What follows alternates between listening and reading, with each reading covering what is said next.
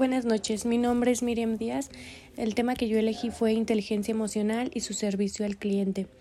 Elegí este tema ya que estoy relacionada en esta área y he aprendido que las emociones son esenciales, además de que son parte de nosotros y debemos aprender a desarrollarlas o a mantenerlas en control mientras laboramos para así poder brindar un mejor trato.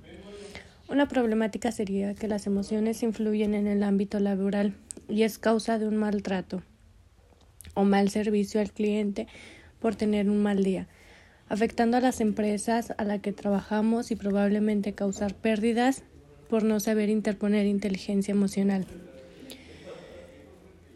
El objetivo de mi proyecto es que los empleados sepan manejar sus emociones adaptando una actitud empática esto les permite brindar un servicio personalizado, atender las inquietudes y resolver problemas con el objetivo de satisfacer las necesidades del cliente, provocar el incremento de clientes y favorecer el éxito de las empresas.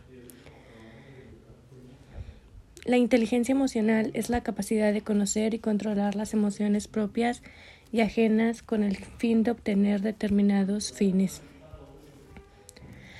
Hay varios tipos de inteligencia emocional que se llevan a cabo.